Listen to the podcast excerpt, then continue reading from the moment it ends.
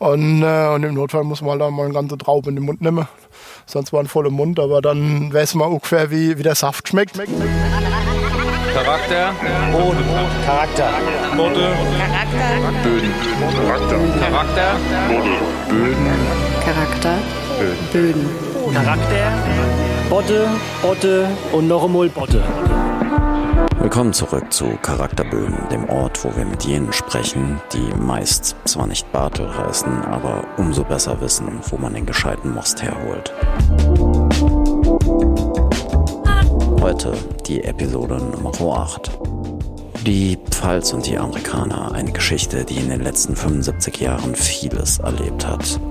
Die zahlreichen Einrichtungen der US-Armee von Baumholder, Rammstein, Miesau bis hinüber nach Frankfurt und Heidelberg waren lange Jahrzehnte der größte Arbeitgeber der Region. Kaum ein, naja, Ex-Bundesligist hat mehr amerikanische Anhänger, was auch immer das bedeutet. Und auch wenn Betriebsleiter Dominik Sona bei Köhler Ruprecht eindeutig die Handschrift und Traditionen seines alten Chefs, des großen Bernd Philippi, weiterführt, wird hier auf dem Sand der deutschen Toskana unter der Ägide der neuen amerikanischen Besitzer der Kaltstädter Saumagen einem Weltpublikum näher gebracht. Unterstützt auch vom langjährigen japanischen Mitarbeiter Rei Suzuki und der Kellermeisterin Franzi Schmidt. Lange vor den Amerikanern schon kamen die Römer, nahmen Kalk und brachten Reben. Ein Dialog, der in jenem Kaltstädter Hause nicht nur mit Riesling, sondern auch bei Pinot Noir und Chardonnay zu immer wieder erstaunlichsten Resultaten führt. Kommen Sie also mit, warten Sie mit uns, bis der selbst in pandemischen Zeiten kaum versiegen wollende Verkehrsstrom auf der deutschen Weinstraße Dominik und uns hinüber in den Wingert ließ.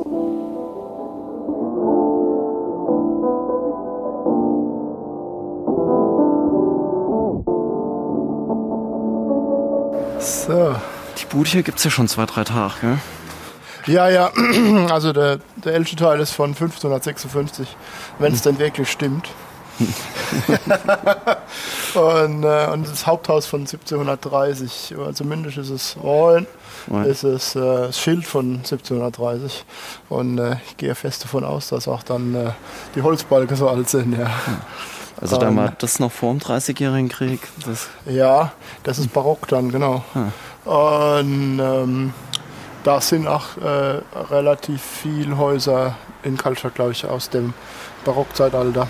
Und die, die davor sind, da gab es auch sowas, wo sowas wie Stadtmauer oder Dorfmauer, die, äh, da sieht man nicht mehr so viel. Da ist das meiste weg. Wahrscheinlich ist das im 30-jährigen Krieg doch ziemlich mitgenommen worden, wie die Pfalz im Allgemeinen. Ne? Ja, und das war früher, also Gewölbekeller, das war so ein ja, Weinkeller, Gemüsekeller, was auch immer drin aufbewahrt worden ist. Hier, wo jetzt die, die, die, das Kältehaus quasi ist, das war früher Stallungen und hier waren, wo die Flasche im Moment stehen, das war ein äh, ähm, Hühnerstall und so Sache. Also es war dann doch ein Gemischbetrieb bis in die, bis in die äh, Anfang 1920er, 1930er Jahre. Und dann wurde zu Weinbau umgestellt. Ja. dann erst Ja, komplett. komplett, ja. Komplett. Und dann war hier das Weinkastell, also das Hotel, Restaurant. Das ist unerkellert, das Haupthaus ist nicht unerkellert. Dann war das hier erst beim Weinkastell, der Weinkeller, äh, in, inklusive unterm Kältehaus.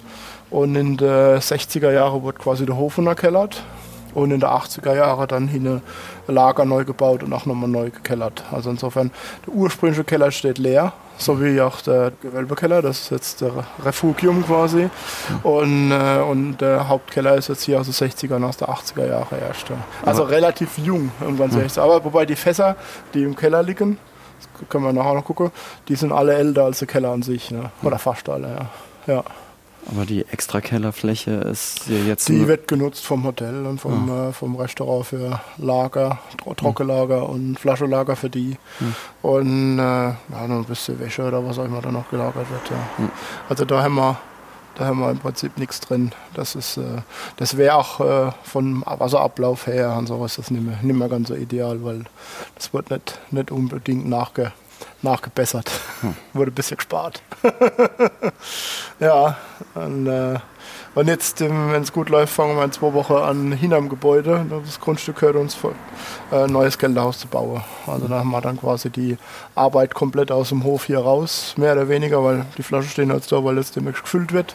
Muss halt immer Füllmaschinen rein und das ist sehr, sehr eng. Und, unhandlich und das Kopfsteinpflaster sieht zwar wunderbar aus, ist aber nicht wirklich gut drauf zu arbeiten. Und äh, dann wollen wir das im Prinzip die komplette Arbeit umziehen, dass der Hof dann hier mehr oder weniger für, für unser Kunde und für uns und äh, vielleicht auch irgendwann mal später zur Kerbe als äh, zur Gastronomie zum Ausschank mal wieder genutzt wird. Mal abwarten, wie es passiert jetzt. Ne?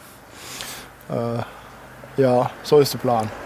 Und da vorne, das, das heißt nicht nur Weinstraße, sondern ist auch Das- Teil. Ist Teil der Deutschen Weinstraße. Also äh, Deutsche Weinstraße, Pfälzer Weinstraße sind im Moment identisch. Und das ist tatsächlich äh, die Verbindung Nord-Süd-Achse, Bockenheim, äh, Schweigen, äh, Schweigen-Rechtenbach an der französischen Grenze dann. Ja. War früher die Hauptstraße. Ja. Und ist hier immer noch Gut. trotz Pandemie ganz ordentlich befahren. Ja, jetzt ist wieder, also es, man merkt keinen keinen Unterschied mehr zu vor Pandemie und nach Pandemie. Ganz am Anfang von der Pandemie war entspannt. Wirklich, da war fast gar nichts los.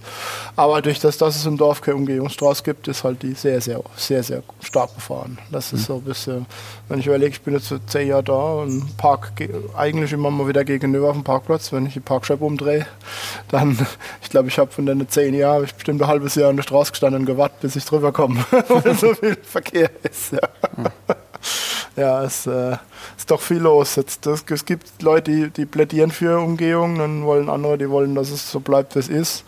Äh, es ist halt schwierig, wenn, also es wird uns zumindest für, es wird für mehr Ruhe im Dorf sorgen, garantiert, aber ob dann halt auch die Touristen weiterhin so kommen und kaufen und dann zum Henninger äh, essen gehen, die Frage stellt sich, ob das wirklich so ist. Ja.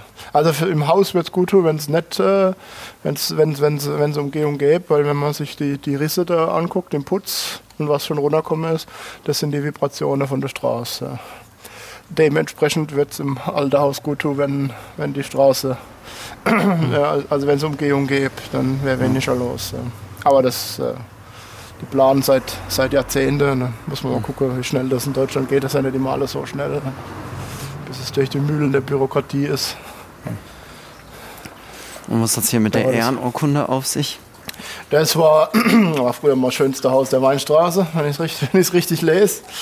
Und äh, gab es halt, gab's halt, äh, gab's halt eine Urkunde für. Ähm, das ist äh, heutzutage, gibt es glaube ich gar nicht mehr, dieser Wettbewerb. Dann haben wir 81. Äh, heutzutage würden sie vielleicht die schönste Winothek auszeichnen, bin mir mal nicht ganz sicher, ob es diesen Wettbewerb noch gibt. da, ich bin mal sicher, da ist, äh, da ist aber hauptsächlich von das Weinkastell ge gedacht, weil das ja mit dem Fachwerk auch wirklich wunderbar gemacht ist. Äh, ja, als das Weingut an sich ist, durch das, dass halt ein Barockhaus ist und kein Hochbarock, sieht das so schön gar nicht aus. das ist jetzt eine Devieskirche. Ja. Ja, so, Ah, so, so, so geht's mit dem Watte. Und noch einer. Und dann kommt unten schon das Wohnmobil, also der nächste von unten. So, So, so, verbringt man, so, so verbringt man seine Zeit am Straßenrand. Pfälzer Gemütlichkeit. Ja, es geht halt nicht anders. Da müssen wir uns wieder abfinden. Aber jetzt. Jetzt hört ich. Ja, ja.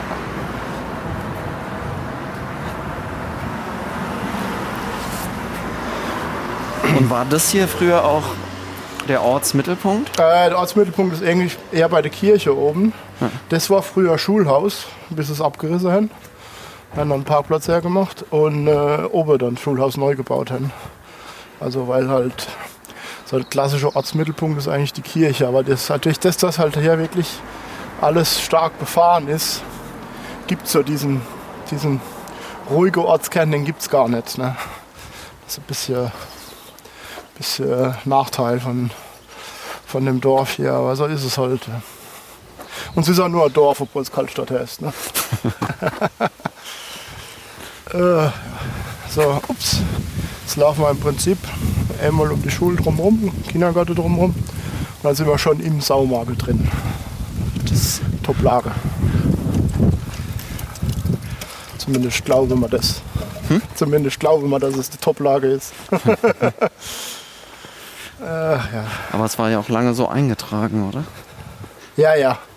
Ja, ist es nach wie vor. Also es ist auch, äh, Wenn man jetzt die Faktoren wie Klimawandel betrachtet und die Bodengegebenheit, dann ist es äh, auch in nächster Zukunft und mittlerer Zukunft immer noch eine der Top-Lagen der Pfalz, vielleicht sogar eine von den besseren, weil halt die bevorzugte Lage in der klassischen Mittelhart vor über 100 Jahren zertifiziert wurden oder knapp 100 Jahre zertifiziert wurden, äh, ne, über 100 Jahre, ähm, fast 200 Jahre schon.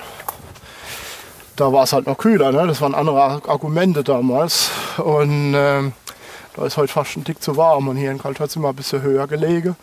Und dann kommt die Reife später und das tut uns im Moment ganz gut, so wie es ist. Ja. Also insofern sind das eigentlich so die neue bevorzugte Lagen. Ja. Das ist so wie die Nahe im Moment von allem profitiert. Ne? Vor 30 Jahren war es nachher noch kalt. Und heute machen sie Weltklasse Riesling. Das kommt nicht nur vom Know-how. ja, aber trotzdem gibt es ja auch sehr unterschiedliche Ergebnisse. Ja, gut, die Nahe, das, ich meine, das ist ja wie die Pfalz sagt, das ist ja ein langes Tal. Ne? Und ein bisschen verzettelt. Und ich meine, die Pfalz hat ja auch 80 Kilometer von Nord bis Süd. Dass da nicht alles gleich ist, das ist ja logisch. So, dann stehen wir. Teil des Saumagens, also hier alles, was flach ist und was südlich ist, Ja. bis, zur, bis zu der Hecke. Und dann über die Straße rüber, also hinter der Häuser geht er dann weiter, was dann Osthang ist. Der ursprüngliche Saumagen ist im Prinzip hier das, was wir jetzt so sehen. Das, was sich so um Süden bis Osten dreht. Also das war früher Kaltschatter Kirchenstück und äh, das hinten raus war Kaltschatter Saumagen Horden. Also das sind so die, die Top-Lage von früher, weil es halt eben auch ähm, nach Süden hin blickt. Ähm, jetzt, die Sonne steht ja wunderbar. Und gleichzeitig ähm, ist es so ein bisschen wie so ein Kessel. Ne? Und das äh, merken wir jetzt nicht so, das merkt man abends im Sommer noch mehr, dass die Kaltluft oder die Warmluft schnell abfließt. Und, äh, und hier sowas wie das Mikroklima super, super beeinflusst. Ja. Das ist halt schon eine, schon eine schöne Sache, was die Lage hier unter anderem ausmacht. Also was er dann noch mehr ausmacht, ist, also wir sehen jetzt hier oben das Gelbe äh, hinter dem Strommaste, das sind äh, und nach hinten drumherum. Das zieht sich jetzt im Prinzip bis dahin, wo so all die Ruinen steht. Das sind noch alte Steinbrüche, also das sind die, die Reste von römischen Steinbrüchen. Wir es auch, äh, überall wo noch so ein bisschen Kalk rausspitzt. Und äh, das ist das, was die Römer früher genutzt haben, um die Häuser hier zu bauen, beziehungsweise danach noch äh, die Generationen. Und, äh, und daraufhin haben sie dann später beschlossen, im Südhang dann die Weinrebe anzupflanzen. Also das kann eigentlich gar nicht so schlecht, früher schon gar nicht so schlecht gewesen sein. Und äh, das ist so das, was halt die Lage so ein bisschen aus, auszeichnet. Nicht nur die Drehung, das Mikroklima, sondern halt auch der massive Kalk, der da hinten im, im Fels drin steckt oder im, im Berg drin steckt. Dann, ja. ja. Also wenn man ein Bild davon hätte und den Strommasten und das Schild rausretuschieren würde, Ja. könnte es aber auch an ein, zwei anderen En- Ecken der Welt sein. Äh, ja, wie, wie, wie, wie denkst du? Äh, Ich bin mir nicht ganz sicher, wann was gerade denkst. Aber, äh, also ersetzbar. Also, also ich habe noch nichts Ähnliches gesehen, bin ich ganz ehrlich. Ja. Aber, oder an was denkst du? Also so südlich von Bonn ist es ja nicht so unähnlich. Gut, da, da südlich von Bonn, da kenne ich mich nicht so aus. Also ich meine nicht Bonn, Deutschland, äh, Bonn im Ah, Burgund. Bonn, Bonn, Bonn. Ja. Ja, äh, gut. Da ist äh, das, äh, da wird ja oft, also ich meine, da kann man Vergleiche anfangen, Vergleiche zu ziehen. Von der Hügel her mit Sicherheit. Ähm, wobei die Böden dort ein bisschen roter sind, also ein bisschen mehr Eis im Boden. Das haben wir nicht. Ähm, das, äh, das, das können wir nicht äh, kopieren, brauchen wir nicht. Aber von der Ausrichtung her und von der, von der Gegebenheit her schon, das stimmt dann, ja. Das stimmt auch, ja. Also die Steinbrüche um Ja. zwischendrin. Ja, ja, ja, ja, ja, ja. Ja, ja, äh, das stimmt. äh, Da kann man, also die, die Pfalz, also ich will, ich will da die direkte Vergleiche nicht ziehen, aber der, diese Nord-Süd-Streife, den Burgund ja auch hat, dann hat die Pfalz auch schon ähnlich. Aber ja, der Boden ist anders. Und, und äh, die Mentalität auch. Ja, Ach, apropos Mentalität. Die Saison geht ja wieder los. die, äh, Die Pfälzer-Saison. ja, die, wobei dies Jahr halt nicht, ne, dank Weinfeste, dank Corona gibt's, die- sind die Weinfeste äh, nicht ganz so großartig äh, gesegnet. Ähm, wir müssen unser, unseren Scholle aus dem großen Glas daheim trinken. Oh. Sehr schade, aber äh, das ist auch nicht schlimm. Das ist auch, äh, es ist, äh, ist alles äh, nicht so dramatisch, glaube ich. Es wird nächstes Jahr wieder nachgeholt.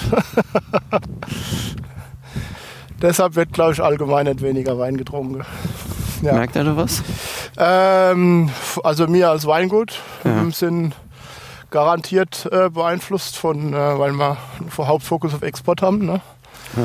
Und äh, die Export, im Export, die verkaufen hauptsächlich an die Gastronomie. Und die ist ja weltweit im Prinzip zu.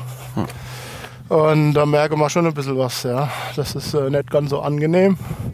Aber wir sind äh, immer noch, immer noch äh, wir können im Moment noch kostendeckend arbeiten, sagen wir es mal so. Es tut, es tut weh. Gegenüber letztes Jahr sieht es nicht so gut aus, aber wir hatten halt letztes Jahr aber auch ein sehr gutes Jahr dazu. Das darf man nicht vergessen. Ja. Es ist schwierig, aber wir produzieren halt jetzt keine 2,99 Euro Weine oder 3,50 Euro Weine.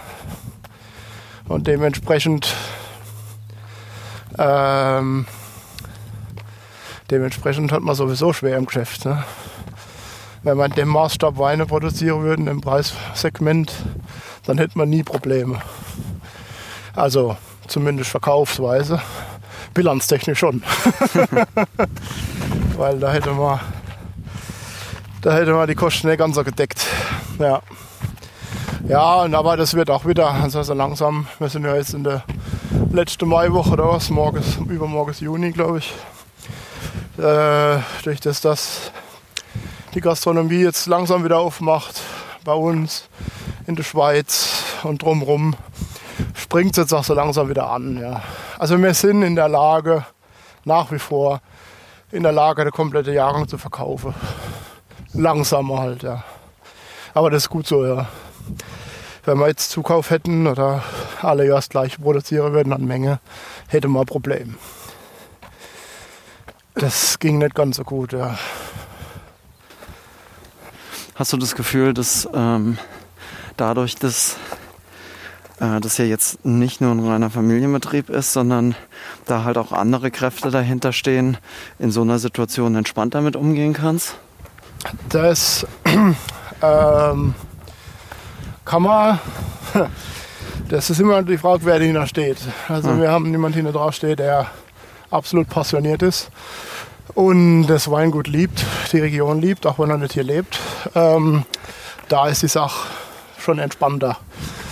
Auf der anderen Seite gibt es genug Familienbetriebe, die die Bank im Hintergrund haben. Ne?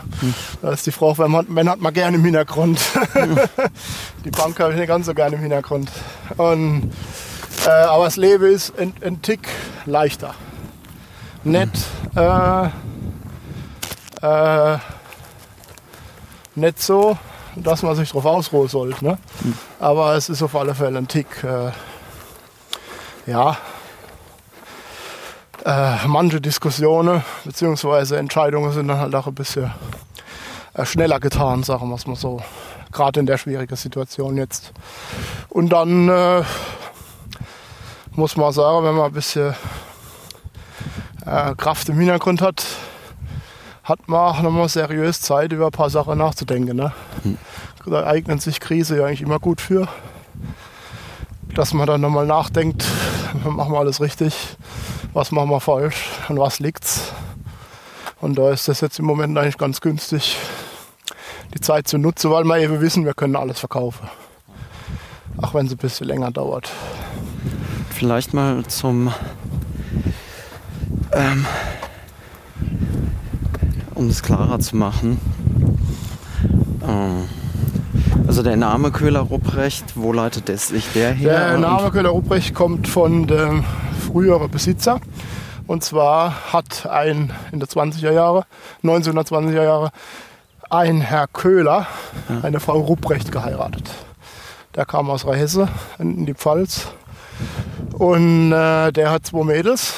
Und äh, eines ist äh, Richtung Ludwigshafen gezogen. Und die Anna ist, Richtung, ist in Kaltstadt geblieben und hat dann einen Herr Philippi aus Bad Dürkheim geheiratet. Und somit kam dieses Köhler Rupprecht zustande. Und äh, die letzte waren dann äh, Philippi. Oh, hier ist unser Weinberg, da können wir mal kurz halten danach. Und äh, jo, bitte. Und, äh, und somit kam das, das halt im Prinzip durch das, dass es ein paar Generationen Mädels waren, dass die Namen niemand um Etikett stehen, wie sie stehen. Ne? Und, äh, Servus. und die, ja, der letzte Besitzer, der Herr Philippi, war kinderlos und hat sich dann irgendwann entschieden, das Weingut auch zu, zu verkaufen. Und das wurde dann an einen Amerikaner verkauft, der das Weingut schon länger kennt und lange kennt. Und ich, mi- mich kennt oder und wir kennen uns auch schon eine gewisse Weile und so hat er mich dann irgendwann mal gefragt, ob ich Lust hätte, das zu machen.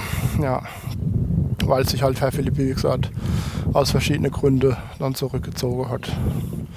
Ja, so kam der Name zustande und logisch, dass man einen Name, der etabliert ist, dass man den auch beibehält. Und, äh, und es ist auch ganz gut so, dass ein Name auf dem Etikett steht, der ähm, dem niemand im Weingut gehört. Ja. So lässt sich dann schon entspannender arbeiten, beziehungsweise freier arbeiten, geistig freier arbeiten. Wenn jetzt irgendwie mein Name auf dem Etikett stehen wird, wird man vielleicht doch manche Dinge nicht ganz so spontan entscheiden. Wird man sich vielleicht auch manchmal irgendwie doch anders Gedanken machen. Aber ich finde es eigentlich so relativ befreiend, so zu schaffen, äh, wie wir es im Moment tun können. Ja. Ohne dass halt der Name direkt draufsteht. Das hat schon seine Vorteile, ja.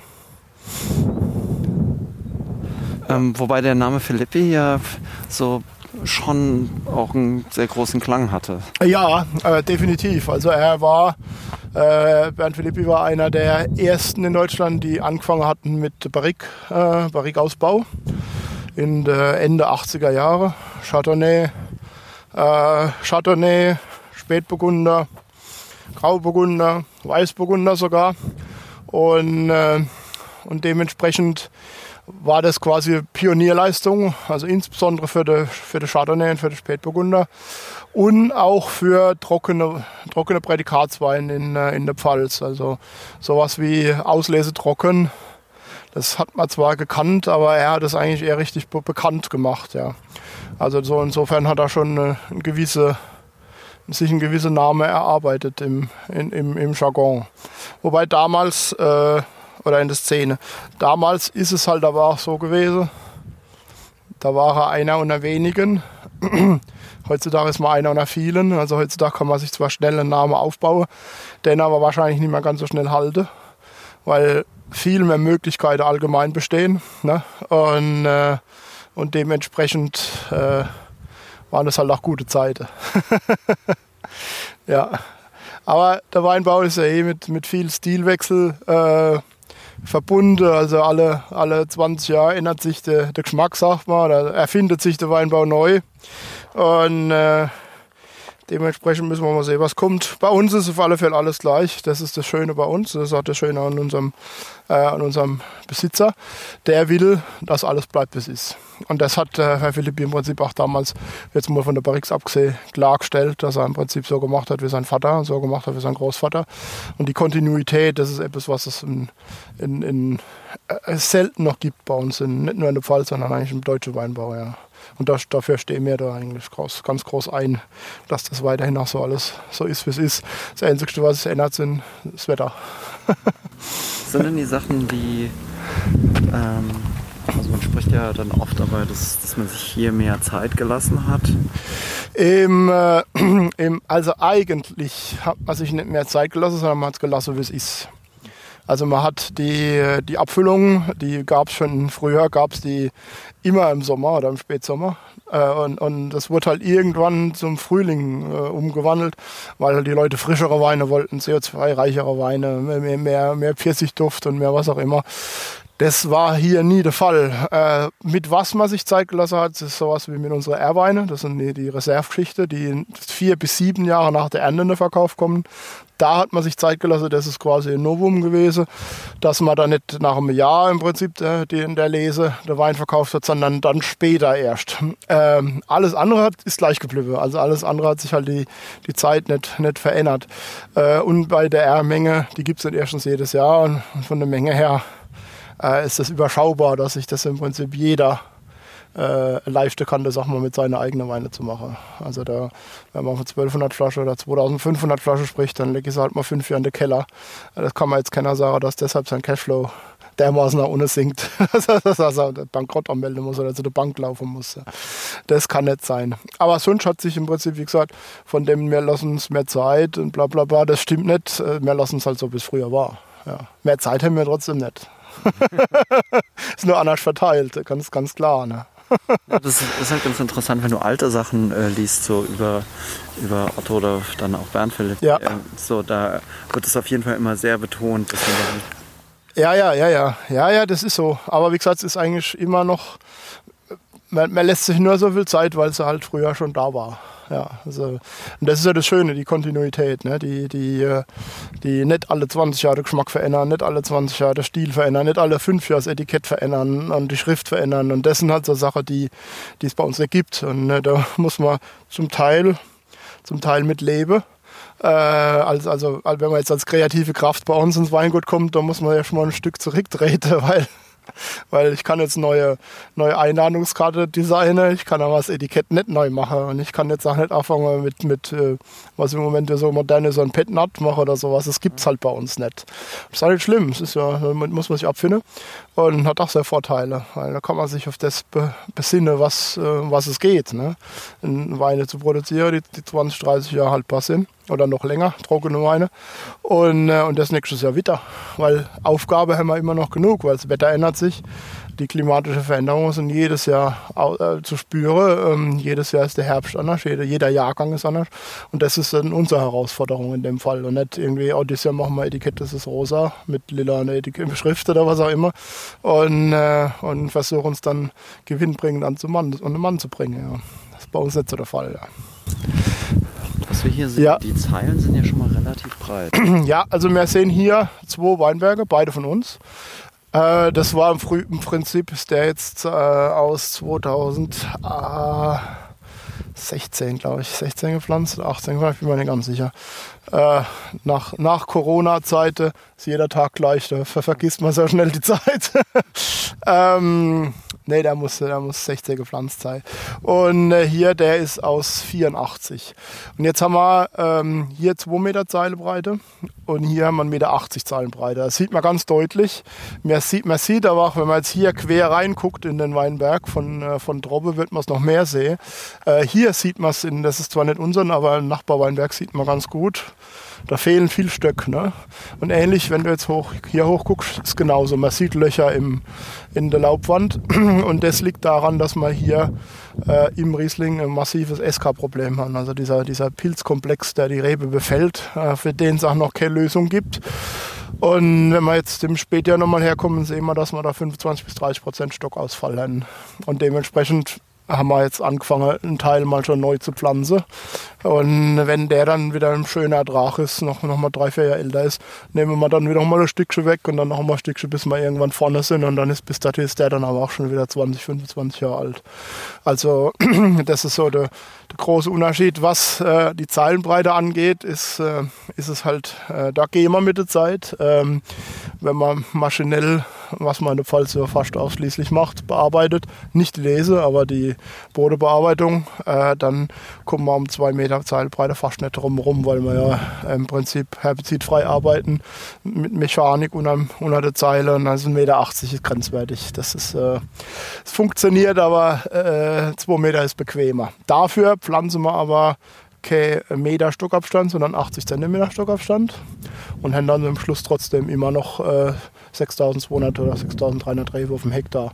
Also immer noch mehr als der Pfalzdurchschnitt. Und insofern kommen wir da schon wieder auf die Pflanzdichte bzw. die Belastung pro Stock ist nicht ganz so hoch. Und das ist dann, insofern ist es nicht so schlimm, dass man 20 cm mehr Zeilenbreite haben. Und hier ist es dann 1,80 Meter auf einen Meter, ne? dann 1,20 Meter, dann kommen wir auf dieselbe Anzahl pro Stöcke. Das ist auf alle Fälle, ja.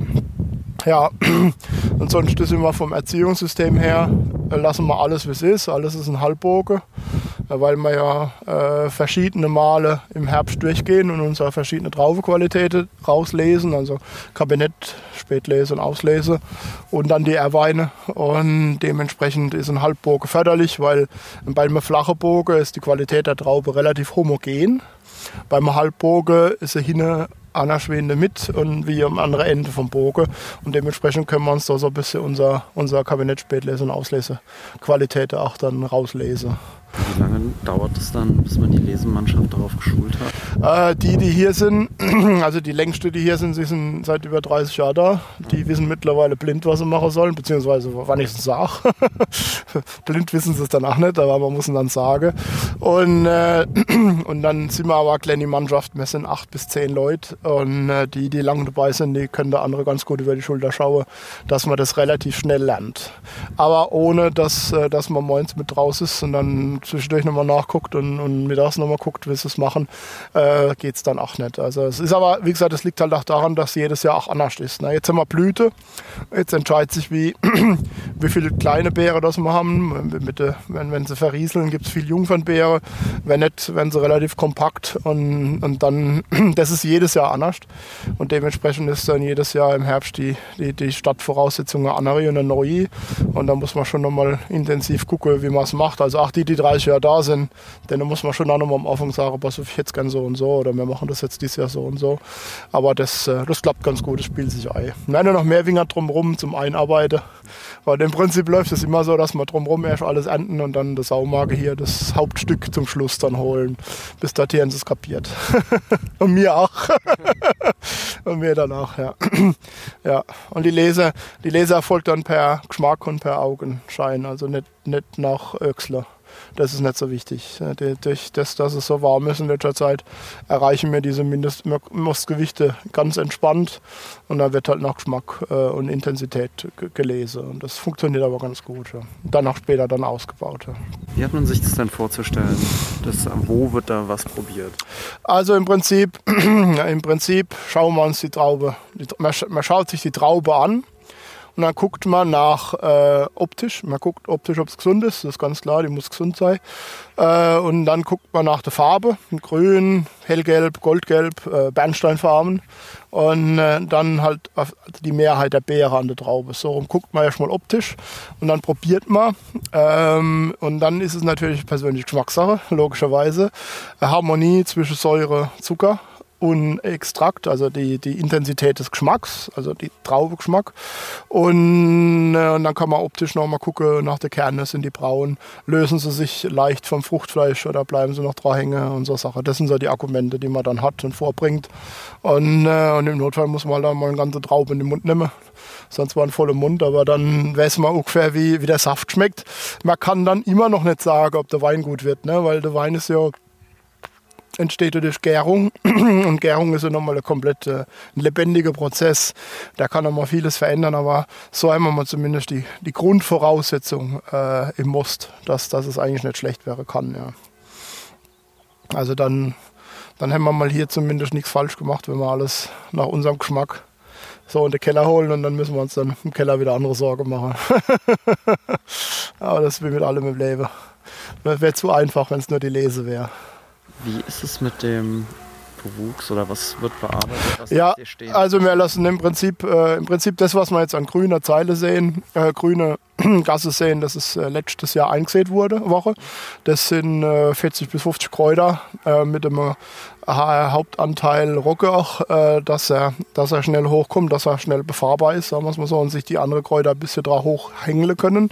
Das wird dann ähm, gemäht und gemulcht und äh, die Annerzeil, äh, die offen ist, die ist im Prinzip äh, von vor zwei Jahren dann eingesät gewesen. Also das, was wir jetzt grün sehen, ist nächstes Jahr offen und umgekehrt. Und somit versuchen wir im Prinzip die, die Düngung, also die sogenannte Gründüngung dann äh, einzustellen, indem wir halt äh, Kräuter haben, die und Pflanzen haben, die Stickstoff aus der Luft sammeln, Stick, beziehungsweise Stickstoff sammeln, das, was, was da im Boden ist, dass er nicht abgeht. Und, äh, und, so, und noch andere Nährstoffe, dass uns das alles ein bisschen äh, im Prinzip hilft, dass der Weinberg nächstes Jahr wieder grün wird und wächst. Ja. Weil ohne, ohne äh, Düngung in, in, in jeglicher Hinsicht geht es dann in dem Fall nicht. Zusätzlich müssen wir nicht düngen, also zusätzlich bringen wir noch ein bisschen Kompost aus und Gesteinsmehl halt für die, für die Biodiversität und für, für, für den Boden dann, dass er halt ein bisschen reichere Struktur hat, ein bisschen mehr Humus hat und vor allen Dingen Wasserhaltekraft kriegt. Weil wir sind ja jetzt das, äh, trocken überall wieder in Deutschland, wir sind schon wieder im Minus, im Defizit und da hilft uns nichts mehr wie ein humose Boden, der das Wasser halten kann. Weil wir könnten Tröpfchenbewässerung reinziehen, aber dann brauchen wir auch wieder Wasser, wo man es herholt. Ne? Das sind also Sachen, die man ein bisschen schwierig hat. Ja, ja und äh, ja, Laubschnitt ist dann das nächste Arbeit. Das wird dann in zwei Wochen soweit sein. Jetzt lassen wir es erstmal schön durchblühen. Und dann gucken wir mal, wie es weitergeht. Ja. ja. Was das Blühen angeht. Ja. Bisschen weiter runter die Haart sieht man ja auch sehr viel so Blumenstöcke am Anfang der Zeilen. Ja, das äh, machen viele oder früher viele, die machen Rosestöcke an die, äh, an die, äh, an die Ende Rebzeile. Das sind Indikatoren für Mehltau. Äh, ist nicht dasselbe Mehltau, der die Rebe befällt, aber es ist äh, immer noch ein Mehltau, der äh, später dann, an, also der, wenn er an die Rose kommt, ist, dann ist er später an der Rebe. Das machen wir nicht, das ist extra, extra Arbeit. Sieht zwar schön aus, aber es ist dann nochmal extra Arbeit, die wir uns im Prinzip sparen. Wir versuchen die Blüte dann in die Begrünung zu bringen, äh, dass wir in, im Weinberg ein bisschen mehr Artenreichtum haben und nicht nur die, die paar Rose am Endstickel. Ja. Was sind diese ähm, lilanen, die man öfters in den Zeilen auch sieht? Äh, das sind Malve. Malve, die äh, ein Kreuzblütler. Die müssten eigentlich, soweit ich weiß, die müssten ein bisschen was aus der Luft dann an Stickstoff ziehen. Das sieht man und dann sieht man Li, äh, Violette, das ist, äh, das blüht im Moment eigentlich auch. Äh, das sind Wicke, Winterwicke. Die sammeln es auch aus der Stickstoff aus der aus der Luft dann. Die helfen uns im, die helfen uns dann, wie gesagt, der Stickstoff aufzubauen für nächstes Jahr dann, wenn er wieder der, der Weinberg oder die Begrünung umgebrochen wird. Ja. So für alle, die in Chemie dann immer geschlafen haben, es ist ja beim Weinbau recht viel von Stickstoff die Rede. Ja, ja, ich habe aber auch lang geschlafen, gell. Wie, wie viel weißt du denn darüber am Ende? Weil ähm, auch, auch bei den Philippis ist oft von Stickstoff die Rede und Ja, wird ja. nur der nur organischer Stickstoff verwendet und Ja, sonst nichts ja, und so weiter. ja. Was hat es denn damit auf sich? Das ist, ähm, also man sagt, also Stickstoff ist ein Thema, das, wird, das ist wie, wie der Weinbau alle 20 Jahre neu erfunden wird, ist die Stickstoffempfehlung, die alle 20 oder 30, 40 Jahre wahrscheinlich anheri. In den 60er, 70er, 80er Jahren noch äh, ging man, ja, ging man äh, von, äh, ging man von einem Stickstoffbedarf für den Weinberg von 200 bis 250 Kilo aus. Pro Hektar pro Jahr. Und äh, heutzutage geht man von 40 Kilo aus. Und das ist halt äh, ein riesen Unterschied. Logisch. Und äh, dementsprechend äh, heißt das, dass die Rebe eigentlich gar so viel Stickstoff braucht, wie man früher noch gedacht hat. Wir sind der Überzeugung, weil wir wissen es nicht, über die Begrünung, wie viel Stickstoff das man einbringt oder nicht. Aber wir sind der Überzeugung, man sieht man Laub, es ist schön grün, es ist äh, dunkelgrün ohne.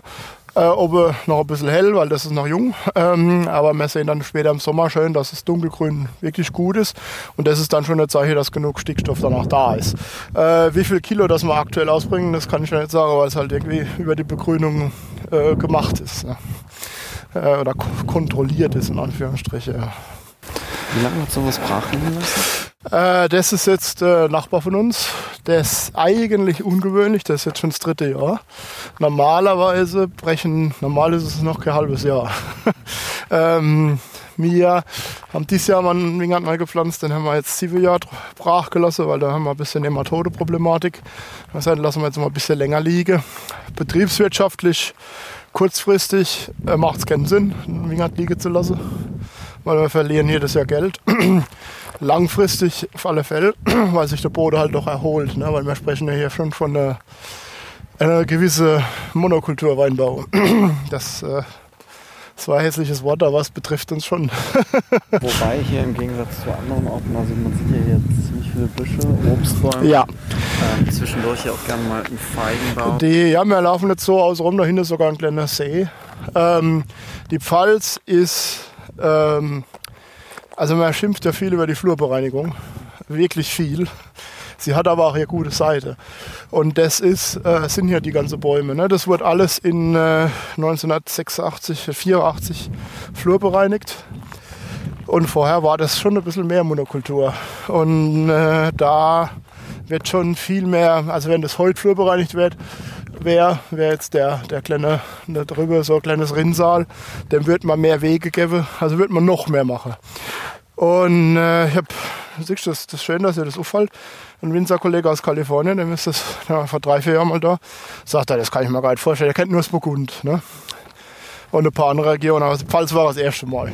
Sagt er, sag mal, ihr habt da so viel Hecke und Sträucher und und Platz, was ist denn mit euch los? Und sagt, ah ja, das, das ist Flurbereinigung hat auch einen Vorteil. also wir haben schon viel mehr, äh, wir tun was für die Umwelt, das kann man so, das kann man, muss man so stehen lassen. Ja. Es tut dann zwar weh, weil man halt nach Land abgeben muss, aber der Allgemeinheit tut's gut. Ja.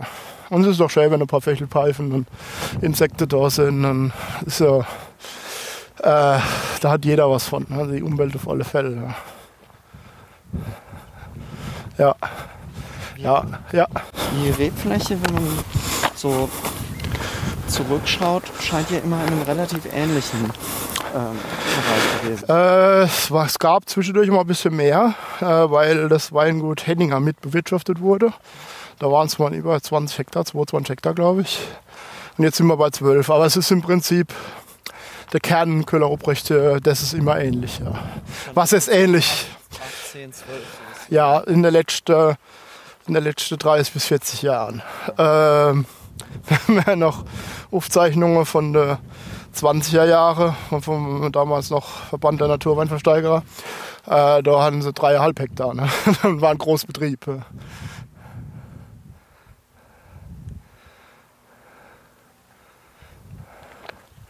Ja. Siehst du, da sehen wir jetzt nochmal schön äh, von dem Steinbruch noch einmal äh, Überbleibsel.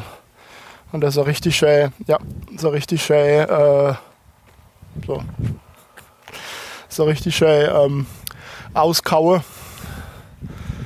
Und das war, der war noch relativ lange in, äh, in Betrieb, der Steinbruch da. Der war, ich denke, dass der bis Anfang 80er Jahre noch in Betrieb war sogar.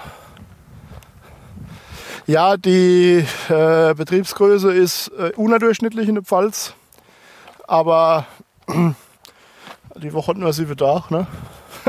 wir, könnten, wir könnten im Keller 15 Hektar wahrscheinlich einlagern, bevor man neue Keller noch bauen müsste. Und dann haben wir gleichzeitig wieder mehr Bedarf an Personal, mehr Bedarf an Fässer und wir müssen vor alle Dinge danach verkaufen. Und dementsprechend versuchen wir uns so zwischen 12 und 15 Hektar zu bewegen.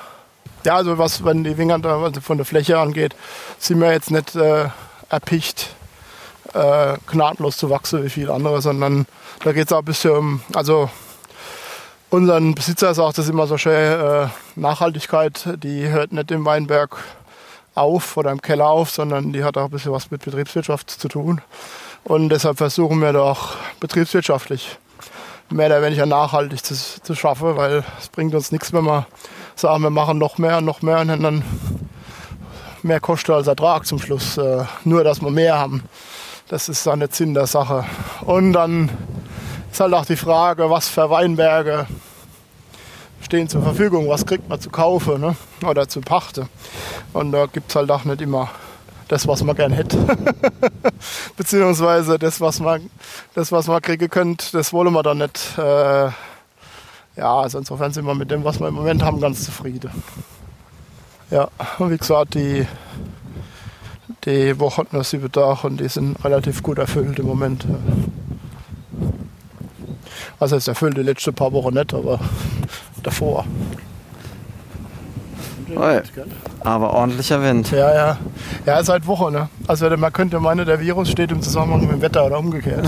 Es ist hervorragendes Wetter, der Wind geht. Also beste Bedingungen für, äh, also für, für uns im Wingert ist hervorragend, weil Pflanzenschutz ist auf ein Minimum runtergesetzt.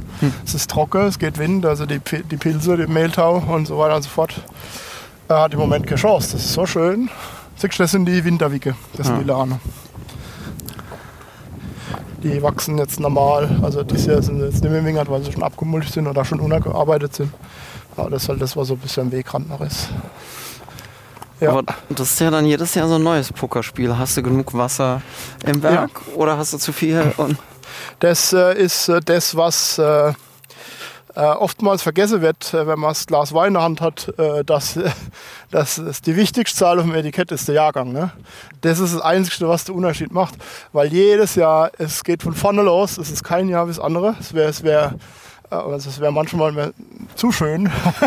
Auf der anderen Seite ist es aber auch wieder die Herausforderung, weil man halt auch das wieder im, im Glas dann schmeckt. Ne? Also das ist, äh, aber du kannst, äh, du kannst, wir können jetzt schönste Wetter haben. Nächste Woche kann es anfangen so regnen, kann es acht Wochen am Stück regnen. Ja, dann haben wir, dann war das ganze Frühjahr für nix. Dann ärgert man sich über den Regen, aber man kann es ja dann auch nicht ändern. Insofern muss man akzeptieren. Äh, das, ist das, das ist das Schöne und gleichzeitig manchmal ein bisschen beängstigende. Man hat eine gewisse Ohnmacht und kann nur im Weinberg im Prinzip arbeiten. Du, Das Blaue ist eine Wegwarte. Ähm, äh, bloß im Weinberg so ein bisschen für und gegen arbeitet, zu versuchen, gegen zu steuern.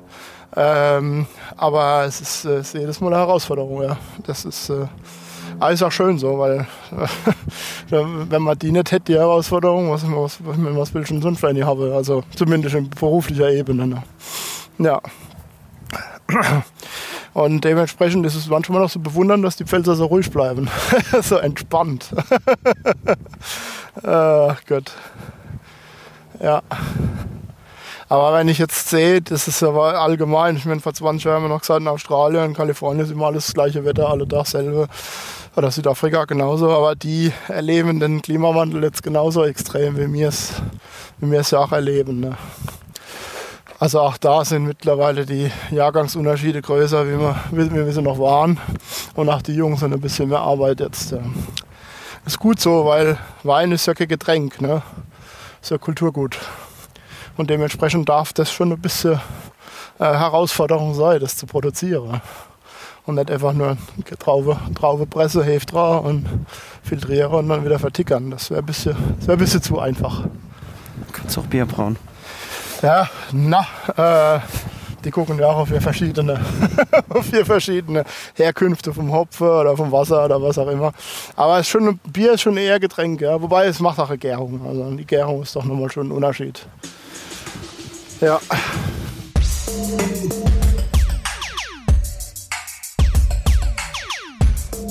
Über das Potenzial jener Gärung und die Philippis, die dies schon früher kannten, sprechen wir dann in der nächsten Folge. Mit der Kellermeisterin Franzi Schmidt geht es dann auch hinunter in ihr Reich. Und dort im Keller erfahren wir dann auch das ein oder andere zugehörige Detail. Nebenbei, dass ein Adler auf dem Flaschenhals nicht zwangsläufig alles einfacher gestaltet. Und hören sowieso allerhand von der Pfälzer Lebensart, wo auch das Lebenselixier des Landstriches, die Weinschorle, selbst in einem Qualitätshaus von Weltrang nicht fehlen darf. Das war die Episode Nummer 8 von Charakterböden, einer Jadasta-Produktion. Ohne die Wunderwerke von Marc Übel würden Sie hier nichts hören und noch weniger verstehen. Carmen Hofmann hilft im Nachgang, dass Sie die transkribierten Worte auch lesen können auf charakterbögen.de, ohne dem Mundart mächtig zu sein. Thorsten Schmidt sorgte für Redaktion, Interview und Fotos, Frank Westerkamp heute für die zusätzliche Musik. Die Titelmelodie wie immer von Oliver Johnson und Dennis Hürter. Das Logo und Gestaltungskonzept stammt von Jonathan Gehlen. Jan Niklas Jansen sorgt dafür, dass alles seinen Platz im Digitalen und damit auch zu Ihnen findet. All unsere Arbeit allerdings wäre nichts ohne all jene, die jeden Tag bei Wind und Wetter draußen im Hang und unten im Keller dafür sorgen, dass aus Gestein Wein wird. Und ganz ausdrücklich danke dafür. Heute natürlich ganz besonders Franzi Schmidt, Ray Suzuki und Dominik Sona. Wir freuen uns auf Sie und den nächsten Teil in zwei Wochen. Wohlsein.